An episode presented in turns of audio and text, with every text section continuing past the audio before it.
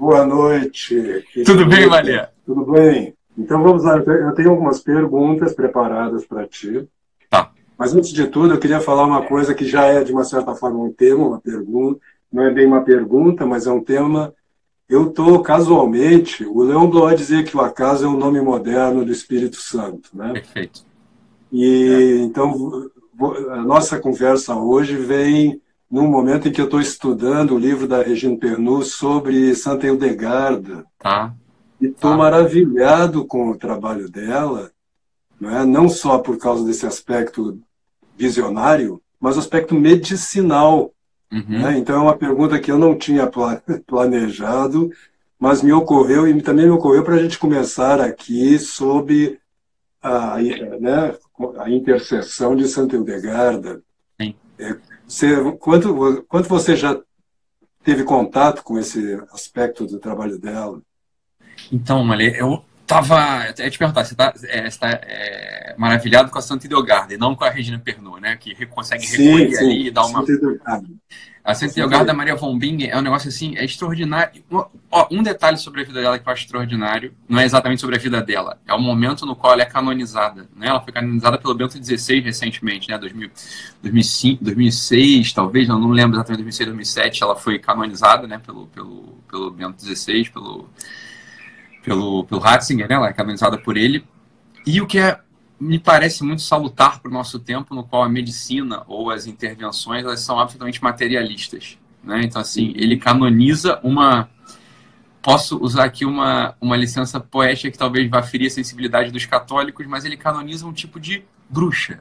É uma coisa muito interessante. ele canoniza um tipo de bruxa. É uma coisa que eu acho fantástica. Dizer, bruxa em que sentido? E claro que é, é uma brincadeira, assim. Bruxa no sentido de que ela não está olhando só para a parte material da, do sujeito. Né? Ela está tentando encontrar uma conexão, uma, uma conexão gramatical, simbólica entre os elementos criados, né, os elementos minerais, sobretudo, que ela, é o que ela mais se utiliza ali, e a alma da pessoa. E, e a alma não só do ponto de vista psíquico, mas ela, ela tem intervenções que curam inclusive doenças físicas, né? Então a alma como aquele aquele informe do corpo que vai fazer com que o sujeito padeça, no final das contas. Tem um é, tem um, um, padre ortodoxo que ele tem uns livros muito interessantes, mas não sei se você conhece ele, é o padre Larcher. Larcher, L-A-R-C-H-E-T, que ele fala sobre é, ele faz a, toda uma correlação entre as doenças espirituais e as doenças físicas. É, coisa, é interessante. Os estudos dele são, são muito interessantes, não são definitivos, é claro, esse tema não tem última palavra sobre ele, mas é um aprofundamento muito interessante entre a conexão das perturbações espirituais, a saber, assim, dos sete vícios capitais mesmo, e as manifestações físicas e psíquicas também. Então, ele reposiciona, de algum modo, a linguagem médica, né? Como quem diz assim, olha, Beleza, a gente estuda fisiologia, a gente estuda bioquímica, a gente estuda todas essas coisas, mas isso é só uma pequena fração da explicação do porquê que a gente padece, ou das causas de padecimento corporal e psíquico. A doutora, né, porque ela é doutora da igreja, né, a doutora Idelgarda, né, a, a bruxa santa Idelgarda von Bingen, e isso é só para terrorizar os purinhos né, da, da, da vida, ela, com uma perícia prática e com a visão mística que os santos têm, ela de algum modo me parece, é, Maria talvez esteja sendo muito poético, tá? É, olhando para a vida dela assim. Mas parece que ela consegue olhar para uma certa gramática da natureza como quem diz assim, olha, eu sou uma pedra, eu sou uma ametista, eu sou um quartzo, eu sou, sei lá, uma, uma, uma composição é, ácido-base. Como se ela olhasse para esse, esses elementos da natureza e conseguisse pegar o verbo mesmo deles ali. E esse, como se esse verbo ele pedisse para se completar num sujeito ou num objeto, ou se completar num outro verbo que é o verbo do homem que sofre, do homem que padece, do homem que é abalado algum, pela substância confusa mental, pela substância física, corporal. Então é como se ela conseguisse fazer a conexão entre essas duas coisas, e é claro que a, as intervenções curativas da doutora Maria Delgarda von Bingen, né, da santa bruxa Maria Delgarda von Bingen, elas vão muito para além da gramática habitual que o médico contemporâneo consegue enxergar.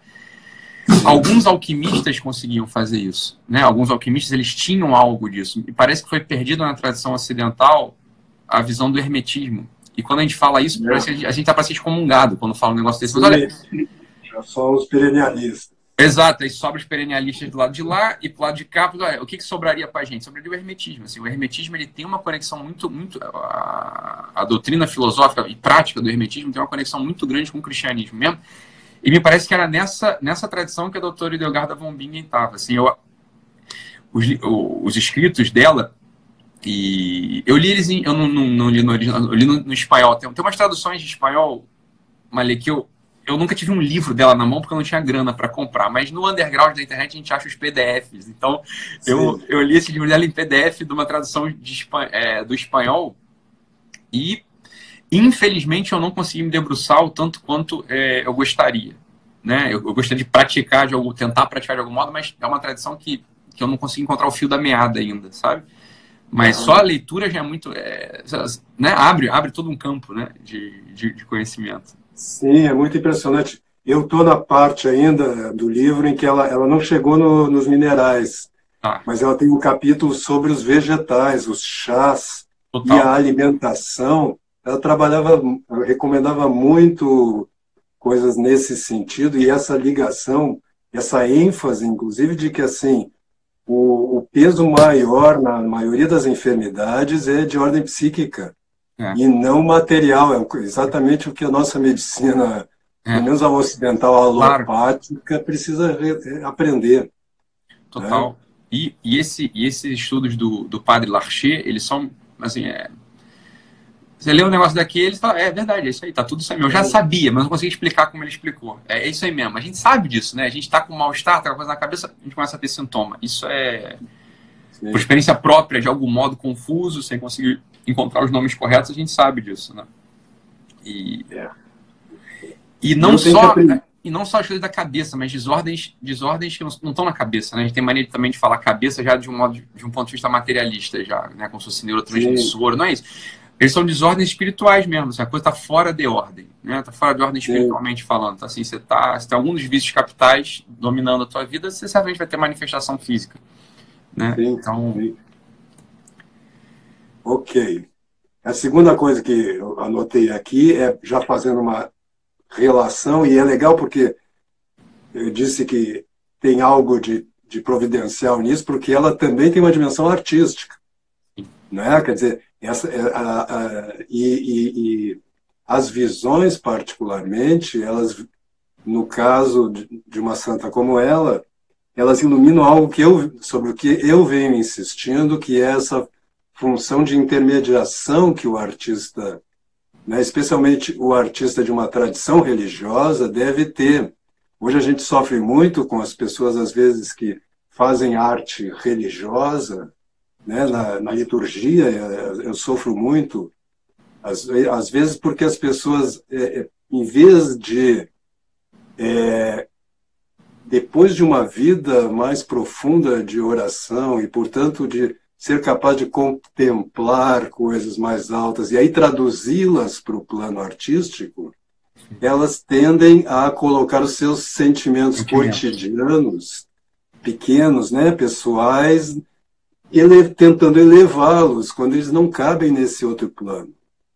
Então, pegando esse gancho, eu gostaria que você falasse sobre como é que a relação entre arte e processos terapêuticos, ou mesmo pela saúde da alma, sem a gente pensar em terapia no sentido mais ah. próprio da palavra, no sentido amplo, né? Como é que a e você trabalha com isto? Se isto tem um, vamos dizer, um lugar na tua prática? Não sei se eu fui claro. Malia, eu posso é, já, já, já entra aí no, vamos tentar né, entrar na, nessa, nessa discussão, nessa conversa mas dentro dela, eu queria. Acho que você vai gostar de saber. Eu tinha uma, uma paciente que se tornou amiga depois, e atendi ela e ao marido. E era um, era um caso muito, muito delicado, arrastado já há muitos anos. Ela sofria lá com uma questão bem concreta, bem específica de algo que aconteceu na vida dela. Ela muito novinha, e isso foi se arrastando. Depois eu, eu já conheci ela já na, na idade, na, na idade adulta, eu tinha uma família e tal, mas ela estava completamente paralisada. Então, uma depressão crônica, é, um transtorno ansioso que se estendia para todos os domínios da vida dela. Então, ela, ela, tinha praticamente uma vida vegetativa. Né? Uma mulher bonita, jovem, saudável, né? mas esse era o quadro. Isso foi apresentado para mim. É um caso muito interessante, na verdade, mas que eu não vou discutir aqui, não é isso que eu quero dizer. E aí, começamos lá as intervenções terapêuticas, comecei a fazer terapia com ela, então uma semana atrás da outra, às vezes duas vezes por semana. Era uma pessoa muito aberta né, é, à terapia.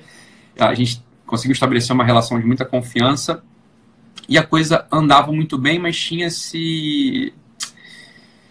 Tinha um elemento ali de esperança. É... Bem, ela, bem, de estado vegetativo, ela conseguiu, já conseguia pegar o Uber, conseguia sair de casa, conseguia levar a filha para ir, ir, no parquinho, né? Conseguiu ter, ter, ter, a filha e levar a filha para ir no parquinho. Eu atendia, eu atendia esse casal, ela, sobretudo, por muitos anos. E a coisa não voltava. Não, não, bem, tinha ali um, um, fiozinho, que era um fio que eu queria tocar, mas a coisa não, não simplesmente ainda não estava na hora de acontecer não acontecia. Então, um fiozinho da esperança, né? Como quem diz o seguinte: olha, é, eu posso esperar dessa vida um pouco mais, eu posso esperar dessa vida me tornar um, um ser humano mesmo, que, que foi feito para ser a imagem e semelhança de Deus, por aí vai. Isso não tinha voltado para ela ainda, e aí um dia a gente ficou um tempo sem, sem viagem minha, acho que eu fui para um retiro, ou fui para um convívio, ou algum congresso, eu já não lembro. A gente ficou assim umas duas, três semanas sem conseguir ter o atendimento, a gente esse atendimento semanalmente, duas vezes por semana. E depois, na retomada dos atendimentos, ela falou assim, Ítalo, é, foi muito ruim ficar esse tempo sem você, mas eu descobri uma coisa aqui no YouTube. E realmente, nessa consulta, ela estava com um olhar muito diferente, Malê. Ela estava com um olhar assim, bastante diferente mesmo. Assim, é...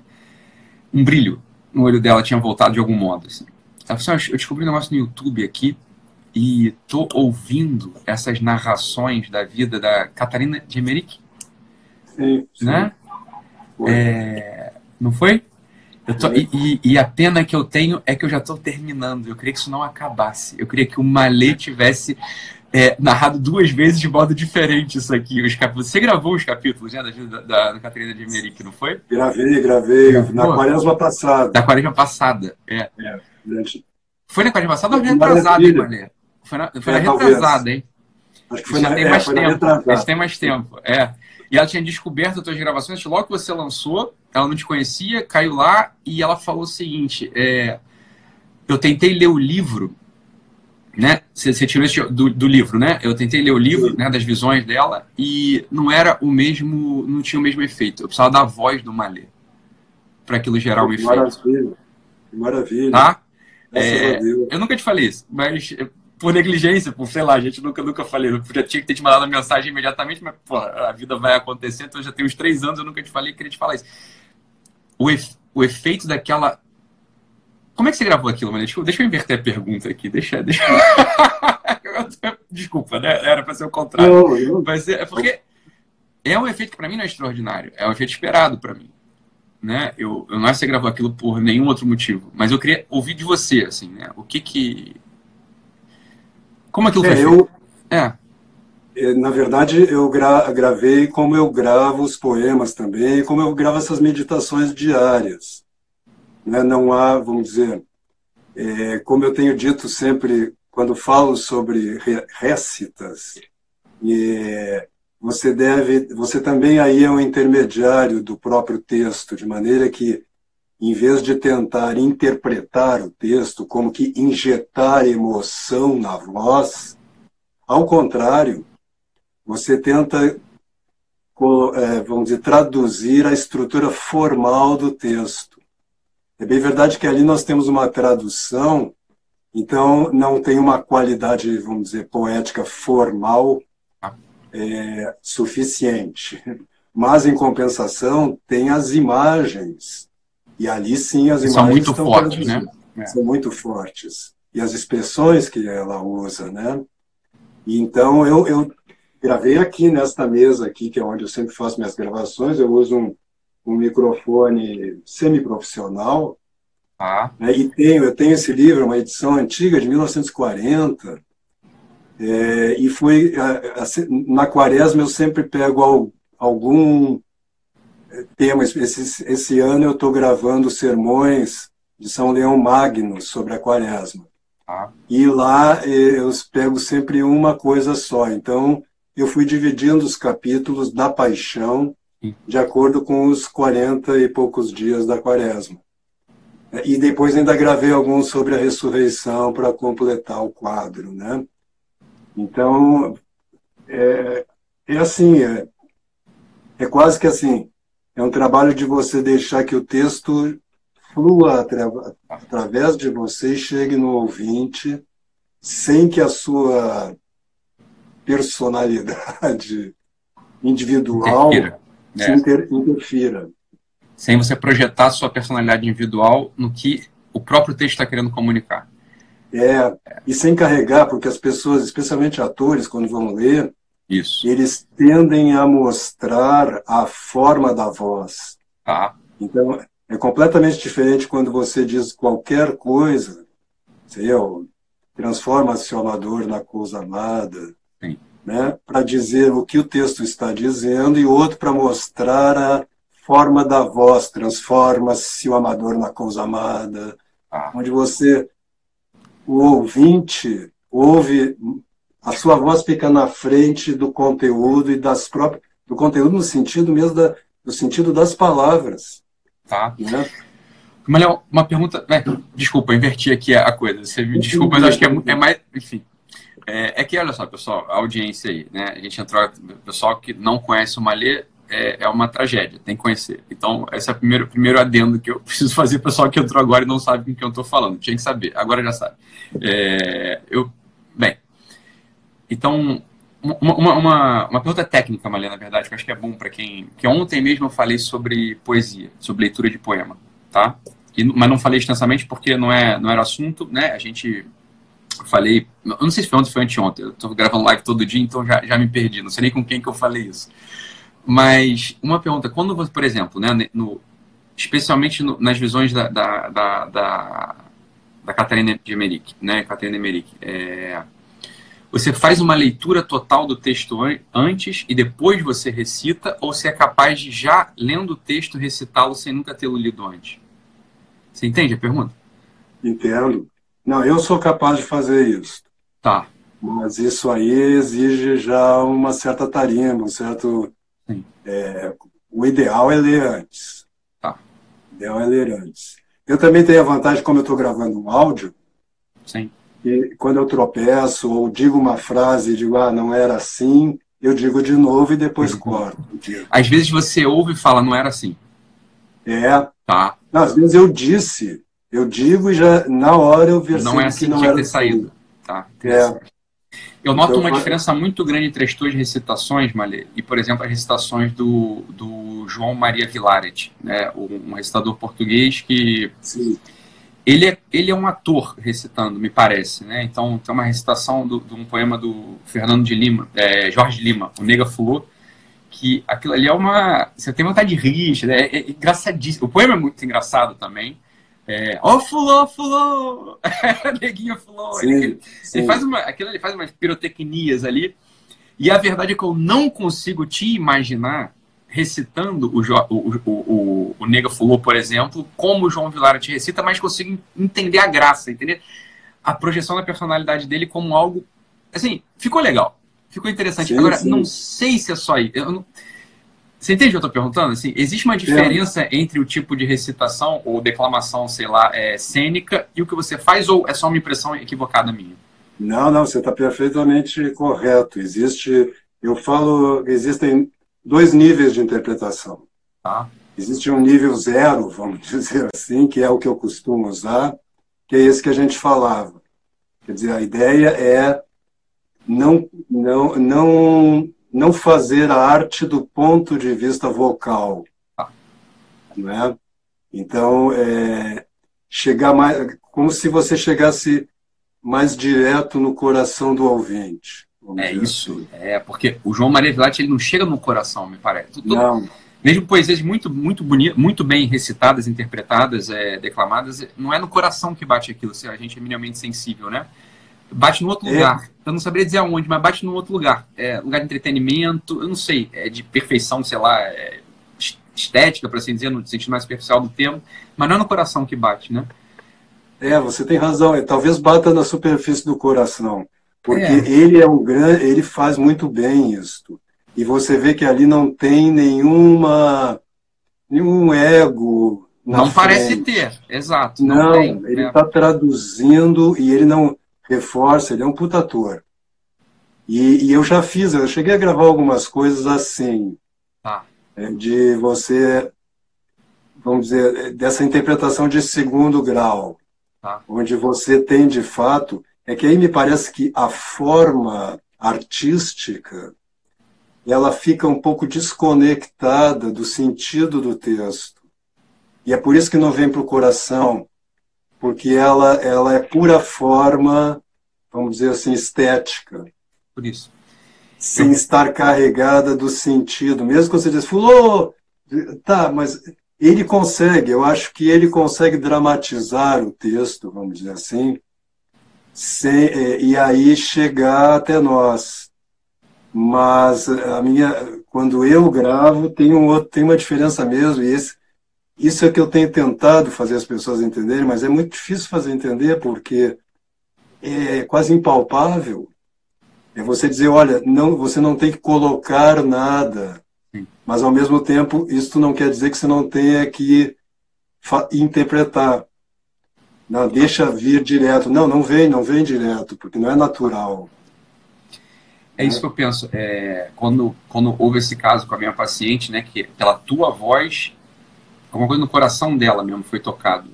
Foi, alguma coisa no coração dela foi tocado. Aconteceu alguma coisa ali. É, a gente poderia falar disso longamente. Assim, eu imagino, imagino só, né, que uma uma declamação, uma recitação, uma encenação do Vilaret, que eu acho um grande, né? Eu, eu adoro o João Vilaret, assim, não tem como, sei lá, é, eu gosto, particularmente me, me agrada. Eu gosto, eu gosto é, mas imagino que ele tive, é, não, não se presta a isso, ao, o que ele está fazendo. Né? Não se presta a isso. Assim, me parece que não se presta a tocar ali na, numa corda, num, num, num, num nervo do coração específico. É. é. é uma impressão que eu tenho, pelo menos. São como se fossem dois ofícios diferentes, me parece. Apesar é, de... é quase como você usou a expressão diversão. Quase, não chega a ser. Seria uma diversão, vamos dizer assim, sofisticada, ou que é, tem algo de verdadeiro existencialmente. Mas é como se fosse uma pausa no, na vida. É, isso. E, para é mim não tem pausa na vida. Tá, isso, me parece, me parece, me parece. É... Para mim aquilo ali não é um ofício no sentido assim, sabe? Eu é paro a minha vida para fazer este ofício. Não, né? É, é. Não, é tudo a mesma coisa. É tudo a mesma coisa. Então, é, é, e aí eu acho que entra um outro elemento que também é impalpável, mas que no, no trabalho do ator, mas na verdade de qualquer artista, é que no ator isso é mais forte porque a nossa matéria é o nosso próprio corpo. Essas são as ações corporais. Então, cada ação que você faz, ela está como que carregada da tua história. Que está impressa, não é impressa, ela, ela, ela faz parte do teu corpo. Então, um ator maduro, é um ator, você, você pega atores eh, já anciãos, ele basta, basta ele entrar em cena, ele não precisa fazer nada. Não precisa fazer nada. A não nada, ser né? permitir, vamos dizer assim, amplificar né, é, a sua, é sua presença corporal, vamos dizer assim. Ah, tem impressão, tá. Mas uma pergunta. É... Eu inverti a live, né? Você me desculpa. Mas tudo bem, isso já, isso já abre espaço para a gente fazer uma nova live. Exato, eu não vou fugir tem esse problema. No meu perfil aqui, tem um limite de 45 minutos. É? É, no meu perfil, bate 45 minutos, cai a, a ligação. uma hora. É. A conexão. O Instagram está... Depende do número de seguidores. Pode ser, pode ser. O Instagram está fazendo racionamento aí de, de minutos é, da, da tua. Mas nós temos 15 conta. minutos ainda. Ô, Malê, é... eu estava conversando com o Matheus Basso semana passada, essa semana, já não lembro, né? E a gente falou um pouco sobre o assunto da arte e da terapia, né? A arte como cura animarum, assim, como cura da alma, de algum modo. Né? Eu não cheguei a usar esse termo lá, mas estou usando aqui. Por um lado, a gente falou das artes, a gente está falando das artes plásticas, né, da, da, da, né, da, escultura, da apreciação do belo como um princípio de ordem, tá. É, e não entrei com ele num outro, num outro território da arte, que é propriamente a arte do, do ator, né, o jeito que lê um texto, é, busca Aí, essa é a pergunta. Eu estou te fazendo uma pergunta, na verdade, tá, Malê? Então, é, não estou afirmando nada, estou fazendo uma pergunta. É, jeito que é um texto e olhando para aquele texto, tenta encontrar dentro dele, dentro do corpo dele, da, da, da geografia, do mapa ali, da, da, afetividade, dos sentimentos, como é que ele consegue recrutar aquilo e expressar do modo mais cristalino, mais próprio, o, o, o que o, o, o, o roteirista, o diretor, o jeito que escreveu o texto está querendo que seja encenado no palco. É... O que, que, você, que, você, tem a dizer do Stanislavski, Malê? É, você é um sujeito que gosta, que não gosta dele, como é que é essa história aí? Não, é o, é, o Eugênio Barba, aquele diretor italiano, ele diz que é, se nós, ele, ele, é um evolucionista, ele diz se o homem depende, descende do macaco, os atores contemporâneos descendem de Stanislavski. Né? E se a primeira não é verdade, a segunda é. Tá. Porque Stanislavski ele determinou a história do teatro ocidental, pelo menos no século XX. Porque é, eu conheço bem a obra de Stanislavski e o, as pessoas têm é, é, se confundem muito porque ele estava confuso quando ah. ele tenta teorizar sobre o que ele compreendia. Né? Ele veio da experiência, ele consegue fazer uma, um método que funciona, mas muitas vezes, quando ele explica por que o método funciona, ele se confunde. Ah. Um exemplo claro é a questão da memória afetiva, né? em que, lá no, no primeiro livro dele, o primeiro teórico, que no Brasil é chamado A Preparação do Ator, Logo no início do livro tem uma cena em que ele, eh, o, a personagem, o narrador, que é um aluno, fez uma cena e o mestre, que seria o Stanislavski, fazendo a crítica, diz: Olha, teve um momento em que aconteceu alguma coisa, o resto do tempo você ficou lá se movimentando, tentando sentir as ah. emoções da personagem. E o aluno diz assim, ué, mas não é isso o trabalho do ator? Porque a maioria das pessoas acha que a memória afetiva é isso. Você ah. sentir as coisas que a personagem sentia naquele momento e aí magicamente aquilo vira teatro. Isso não é assim. Aí o, o Tortsov, que é o Stanislavski no livro, diz, sentem três, pega três atores, sentem vocês aí, e agora você vai sentir alegria, você tédio e você tristeza. Tá. E a personagem diz, puta, ali eu percebi o absurdo da nossa tentativa. Né? Como é que eu parado aqui decido que vou sentir alguma coisa? E aí ele diz ah. uma coisa que denota ali a, a mestria do, do Stanislavski. Mas quando eu estava em cena, parecia possível. Sim. Isso é, ah. parecia possível realizar isso. Então o que tá. acontece é que as pessoas em geral, se você diz isso para as pessoas, como eu de vez em quando gravo aí, quando eu falo sobre o trabalho do ator, e insisto nisso, o, trabalho, o ator não trabalha com as suas emoções, não dá para fazer isso. Você não pode sentir algo. É, quando você imagina, lembra de uma cena em que você estava triste, você pode sentir das, as mais diversas emoções, e não aquela emoção né? mas o ator trabalha com as ações corporais. Corporais. Né? Então, aí todo mundo entende, mas quando a pessoa vai representar, ela tenta fazer isso. E aí dá errado, sempre. Ah. Né? Então, o que o ator. Você não vai... O que a gente diga, pode diga. fazer é colocar o nosso organismo, especialmente muscular, na mesma ah. condição a gente poderia dizer, na, na mesma tonicidade, no mesmo ah. estado que ele se encontra quando você sente tristeza. Né? Então, se eu, por exemplo, lembrar como é que estava meu corpo quando eu estava sentindo tristeza hum. e colocar a musculatura desse jeito, eu já vou encontrar uma situa situação análoga à da tristeza. Isto aí é uma chave de toque, porque se a gente entendesse isso, a gente conseguiria se nos livrarmos de determinadas emoções que nos incomodam simplesmente com uma mudança física. Não é? Esses conselhos que a gente ouve, se você está triste, dance. Sim. Não é porque a forma da música em si muda, não, é porque meu corpo se coloca em outra condição e assim eu não consigo mais ficar tão triste. Né? Ah. Então, essa relação, que você deve trabalhar muito com isso, porque isso aqui é essencial na alma humana, é. essa relação entre condição corporal e estado anímico é um dos elementos básicos para o trabalho do ator. Porque, Malitão, é, estou perguntando isso pelo seguinte, quando eu não, não estudei tudo que o Stanislav escreveu, a trilogia dele, né? Então, a questão do personagem, é, aquilo me pareceu aquilo ali me parecia, falar, isso aqui me parece uma ferramenta importantíssima para a nossa atividade terapêutica mesmo. Sim.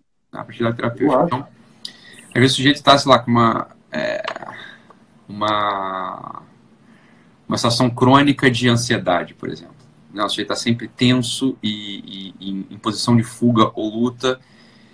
Me parecia o seguinte, olha, talvez eu precisasse fazer aqui um diretor, talvez um, talvez um diretor de personagem, né, um diretor de elenco, não um diretor de personagem, um diretor talvez fosse mais eficaz na, no tratamento desse sujeito, né, por um tempo do que eu enquanto psiquiatra. Mas no final das contas, uhum. quem procura, o paciente procura a mim, ele não procura, ele não vai na, na, na escola de teatro, né? Ele vai, vai no sim, psiquiatra, sim. Vai, vai no terapeuta, né? Ele não vai na escola de teatro. Então foi por isso que eu comecei a estudar esses assuntos. Na verdade, isso aqui pode ser uma ferramenta terapêutica muito útil para. Uma coisa que ele, o Stanislavski insiste lá no, no próprio preparação já é que você tem que ser capaz de relaxar a sua musculatura. Sim. Ou seja, no fundo você não pode ter tensões localizadas, como que cristalizadas. Ah. Né?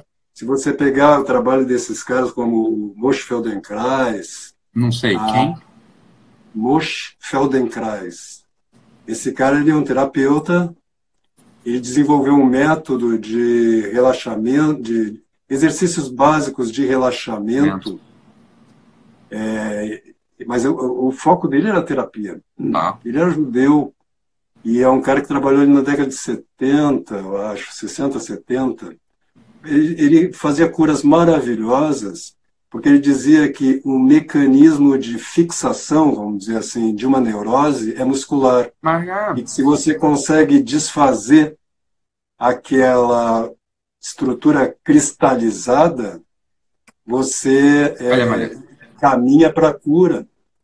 Ele, ele não... conta exemplos de, de, de, memórias que vinham às pessoas quando ele conseguia desfazer determinada, determinado, vamos dizer, nó muscular. Eu não conhecia o trabalho do Feldenkrais, do Feldenkrais, né? Mas o quem foi meu paciente no consultório vai lembrar, né? Quem está assistindo, se tem algum paciente meu que que está aí, né? É, vai lembrar que a gente fez a gente fez exercício no consultório, né? Assim, algo me parecia muito óbvio. Ele fala, tem tem alguma coisa no corpo do sujeito que se a gente consegue desarmar, a gente desarma uma série de estruturas psíquicas dele, vivências afetivas, estrutura psíquica, o diabo que for.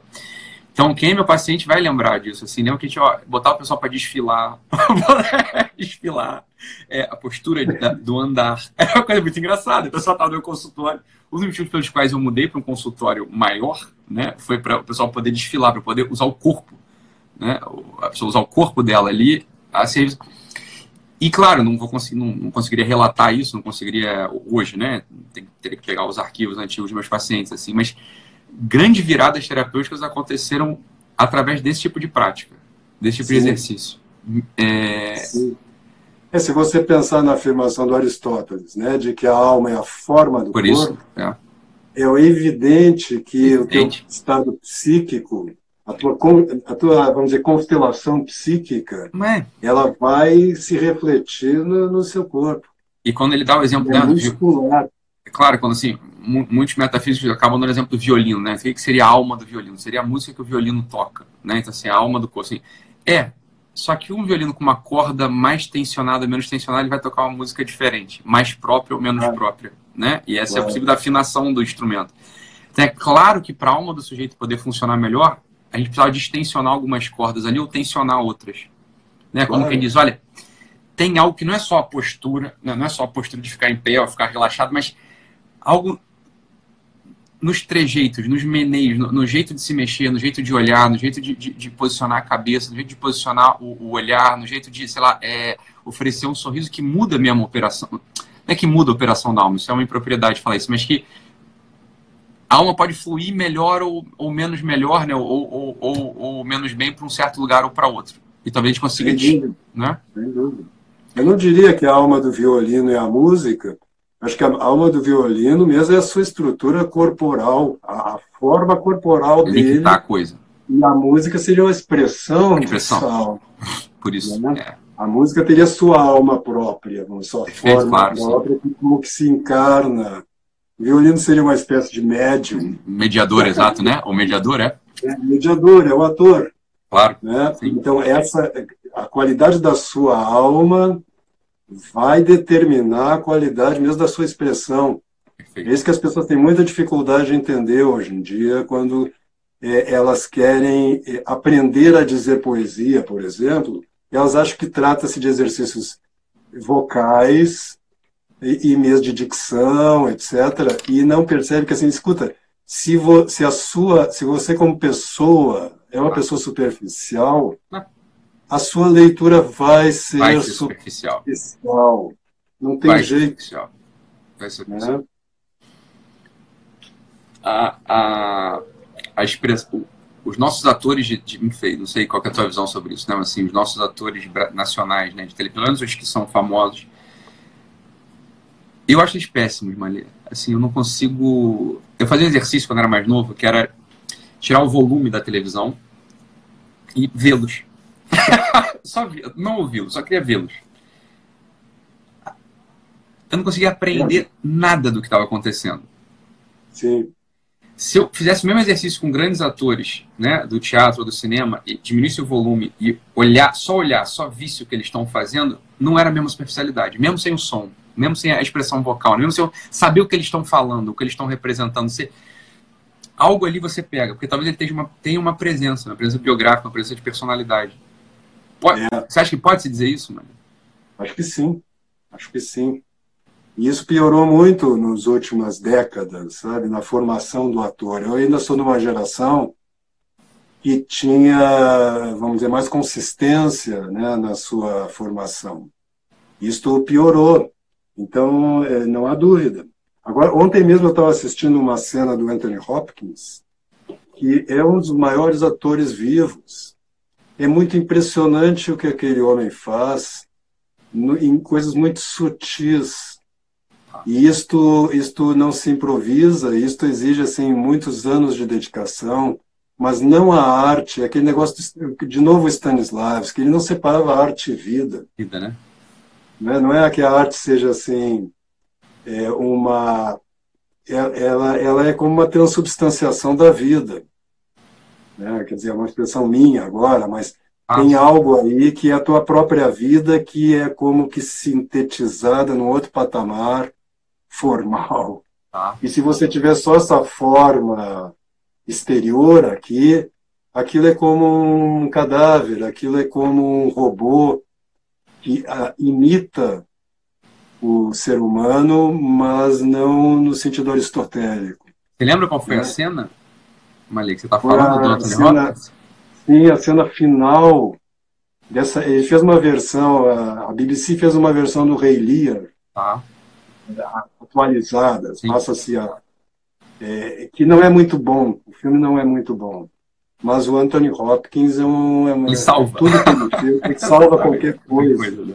Super-Homem, o que vier. Chega o Anthony Hopkins então, a cena final, em que ele já está com a Cordélia morta, ah. né, nas últimas falas, é assim de arrepiar. Né? E você tem isso, não depende também, porque aí as pessoas acham que é só uma questão de o cara ser moralmente bom. Ah. E não é, ele tem que ser só moralmente só. Tem que ser honesto, sincero. Sincero, mas isso. Pega o Mauro Brando, por exemplo, que era um cara complicadíssimo. Mas ele não tentava dizer que não era daquele jeito. Eu entendo, eu entendo, sincero, né? sobretudo, né? E aí, pronto, está carregado e já funciona. É a virtude do, claro do ator. Quanto mais, quanto mais sábio ele for, mais alto ele vai chegar. Não há dúvida. Claro. claro, claro mano. Eu estava vendo esses dias, eu estava é, reassistindo algumas óperas e estava vendo aquela a, a, cena final do Pagliatti, né, do, do palhaço Ridi Pagliatti, e estava comparando duas atuações, a do Luciano, do, do Pavarotti, e a do Mário Del Mônaco. Não sei se você conhece essa, a, a, do Mário Del Mônaco, é de não. 64, 65 talvez. Acho que não. Eu vejo, eu, ali eu vejo assim, olha, o Pavarotti, né, o Pavarotti, né, então assim, ele, aquela expressão vocal ah, fenomenal, perfeita, etc. E o Mário Del Mônaco, bem, um puta tenor também, mas uma sincera, me parecia uma coisa sincera. Eu falei assim, esse cara sabe o que ele tá fazendo. Assim, é, você não tem como descolar da coisa, né? Quer dizer, tecnicamente falando, a, a encenação do, do, Bem, a ópera, né? A encenação do, do, do, do Pavarotti mais poderosa, é, mais pujante, talvez um domínio vocal até superior. Mas tinha uma verdade na coisa do, do Mário Del Mônaco que não dava. Quem, quem assiste. Até um exercício o pessoal ver aí. Compara as duas e vê se, se foi uma percepção só minha, né? Só, só uma percepção só minha. Assim, a cena final, Ridi Pagliatti e o, a encenação do Mário Del Mônaco e a encenação do, do, do, do Pavarotti. Sem dúvida, do Pavarotti tem uma perfeição vocal ali que não estou discutindo.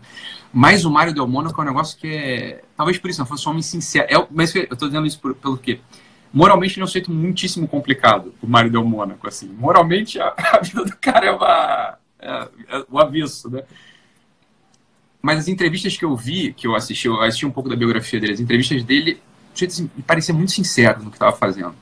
Muito sincero. Que tipo de sinceridade é essa, Malê, que a gente poderia dizer assim? Porque não é sinceridade da verdade do sujeito que quer ser um sujeito só moral. É uma outra coisa, né? Me parece.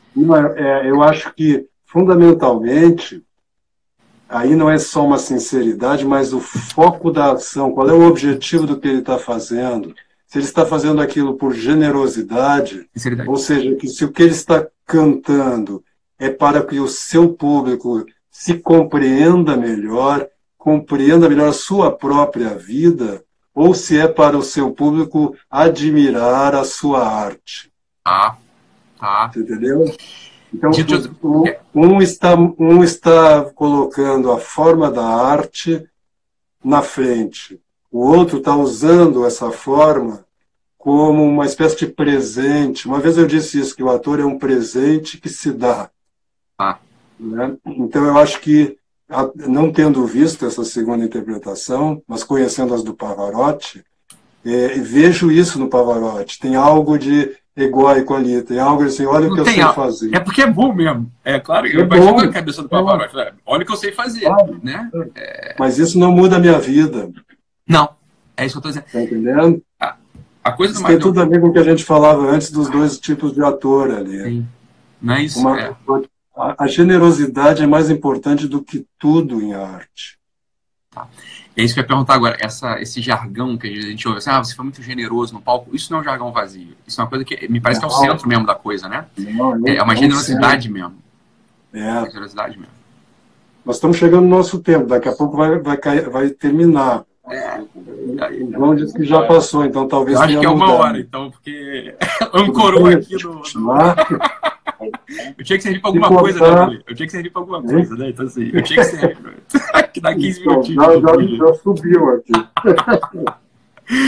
Não, eu ia dizer que eu digo sempre para meus alunos o seguinte: imagine que você está eh, num restaurante é, e é, vem um. Quer dizer, você está em algum lugar, vem uma criança que desenhou lá um, qualquer coisa e te entrega para você e que o Picasso, né, um dia estava no restaurante, desenhou um negócio no guardanapo, botou na mesa, disse, posso pegar? Disse, ah, pode, pode pegar. Né? Qual é aquela que você guarda com carinho? É o da criança. A outra você vende. Você vende, claro. Você, você vai tem um valor tiver... de mercado. É óbvio. Mas não tem um valor existencial.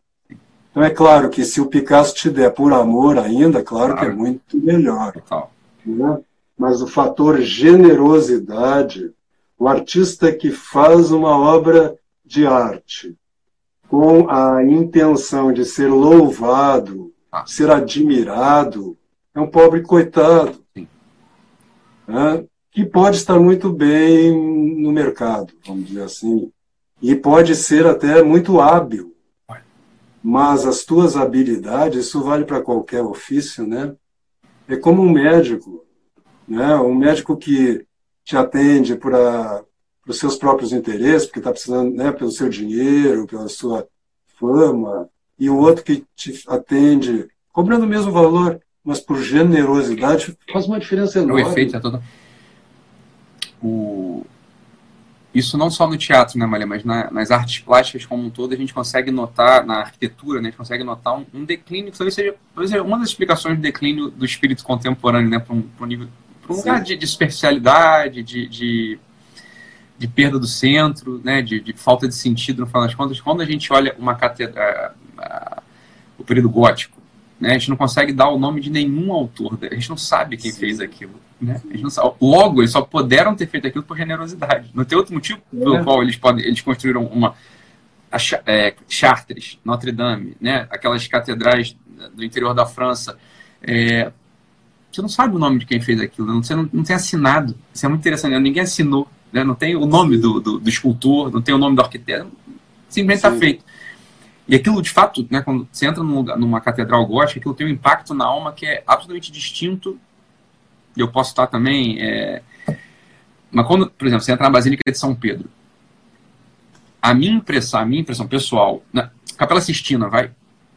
A minha impressão pessoal, quando eu entro na Capela Sistina, eu entro naquele lugar e assim, caralho, como é que ele fez isso? Assim, caralho, como é que ele fez isso? É a pergunta que fica na minha cabeça. Eu não penso assim, é, Bem, eu penso, isso, já é um, isso já é um sintoma. Eu penso em algo. Né? Eu não tenho uma abertura do coração. Né? Eu já eu penso, caralho, como é que ele fez isso? Não estou dizendo que não é bonito, Sim. que tecnicamente não é perfeito. Não estou dizendo esse negócio. Mas aquilo tem um efeito que é um efeito de, da contemplação do Michelangelo, né? É da contemplação do, do, do, do, do, ego, talvez, ou da, da, da, é, da perícia do sujeito, né? do virtuosismo dele, mas não é o teu coração. É, aquilo não fala diretamente no teu coração. Você não tem uma abertura. Você sai do centro, você vai para a superfície, me parece. Isso para falar do Renascimento, que ainda, bem, comparado com o que se faz hoje, ainda é muito superior. Mas já no Renascimento já tem uma superficialidade brutal ali. Né? Você entra na Basílica de São Pedro, na, na é... é bonito, aquilo aponta para um certo lugar, mas não sem passar antes por um, pela contemplação do, do, do, artista plástico. Né? Você está mais interessado no Michelangelo, no Bernini, do que talvez no, no para que a coisa aponte. Tanto que você pensa, né? caralho, como é que ele fez isso? Exatamente. É, perfeito, eu costumo dizer isso para os meus alunos. Quando você entra na Capela Sistina, você pensa em Deus ou no Michelangelo? É, você pensa no Michelangelo, é óbvio. No Michelangelo, não há dúvida. Não, não há dúvida. É, não há dúvida. Foi feito para isso. Foi feito para isso. Aquilo né? ali está deslocado, aquilo ali não é um tipo de arte que sirva. Aquilo não é arte litúrgica. Não é arte litúrgica. Não pode ser arte Não. E aí o efeito que aquilo poderia ter sobre o meu coração, vamos dizer assim, sobre a minha existência, se perde porque está no lugar errado.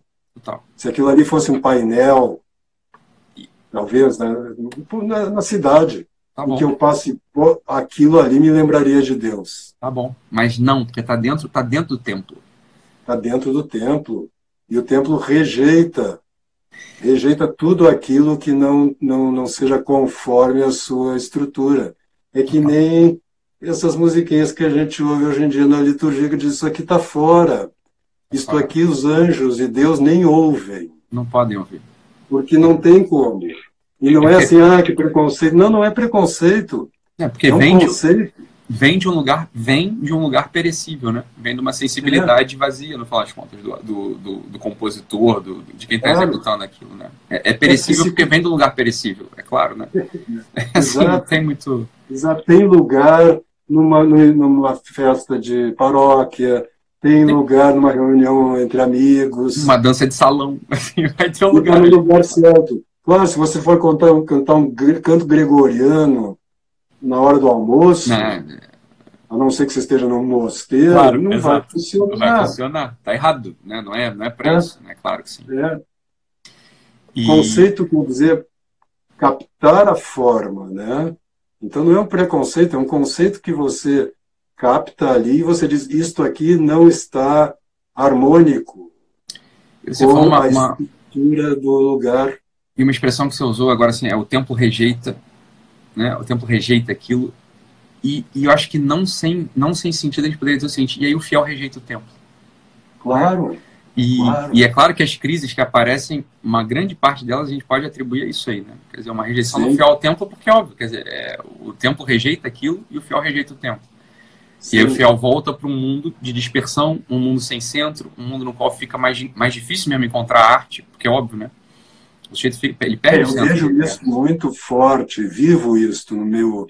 Aliás, atualmente eu vejo. É, eu estou mais vivendo uma vida mais solitária, mas enfim, durante muitos anos tive muito presente em festivais de teatro, né, no meio teatral e artístico, e sempre me doeu isto muito porque para mim é muito claro, a maioria, uma boa parte dos artistas não se converte porque a qualidade da arte produzida pela Igreja Católica Romana hoje é muito ruim.